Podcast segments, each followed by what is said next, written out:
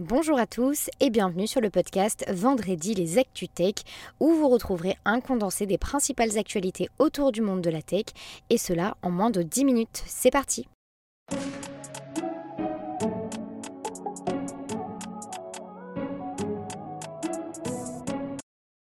À 10 mois des Jeux Olympiques de Paris 2024, le comité d'organisation a ouvert son TOC, c'est-à-dire son centre d'opération technologique, marquant une étape majeure dans la préparation.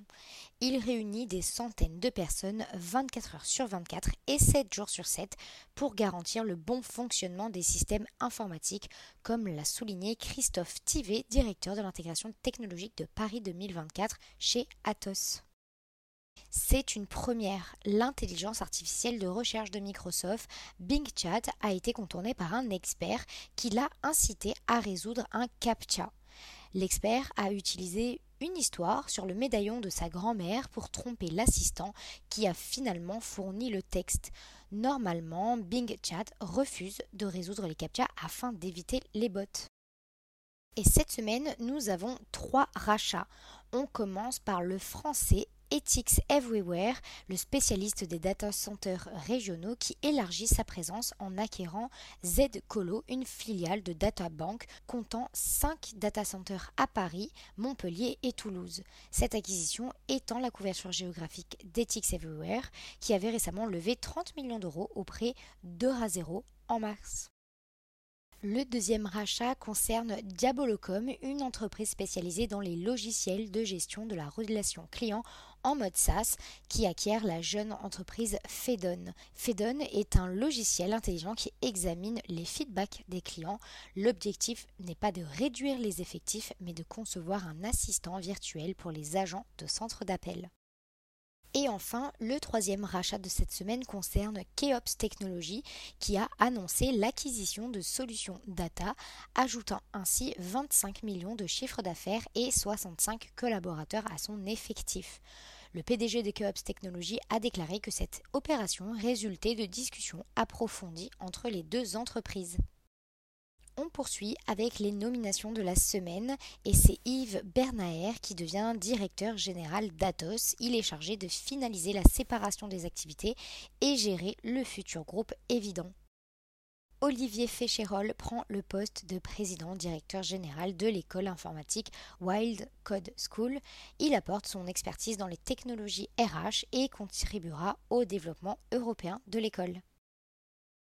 Et enfin, Info nomme Olivier Paulus Lemoine président directeur général et c'est dans le cadre de ces fonctions que le nouveau PDG diversifiera le portefeuille d'offres et de services du prestataire IT.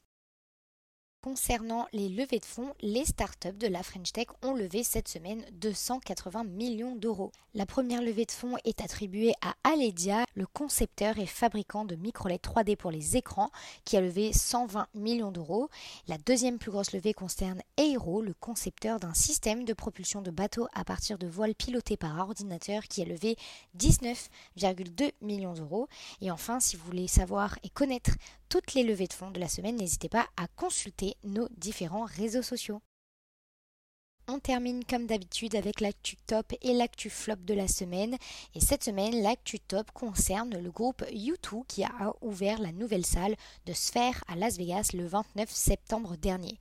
Cette salle ultra moderne peut accueillir plus de 18 000 spectateurs et offre des avancées incroyables en matière de vidéo et de son, notamment une résolution d'image incroyable de 16K grâce à un écran géant à LED sphérique ainsi que des haut-parleurs équipés de technologies de pointe comme le beamforming et des effets 4D. Je suppose que vous avez déjà vu des vidéos et si ce n'est pas le cas, n'hésitez pas à aller chercher sur internet, c'est assez incroyable.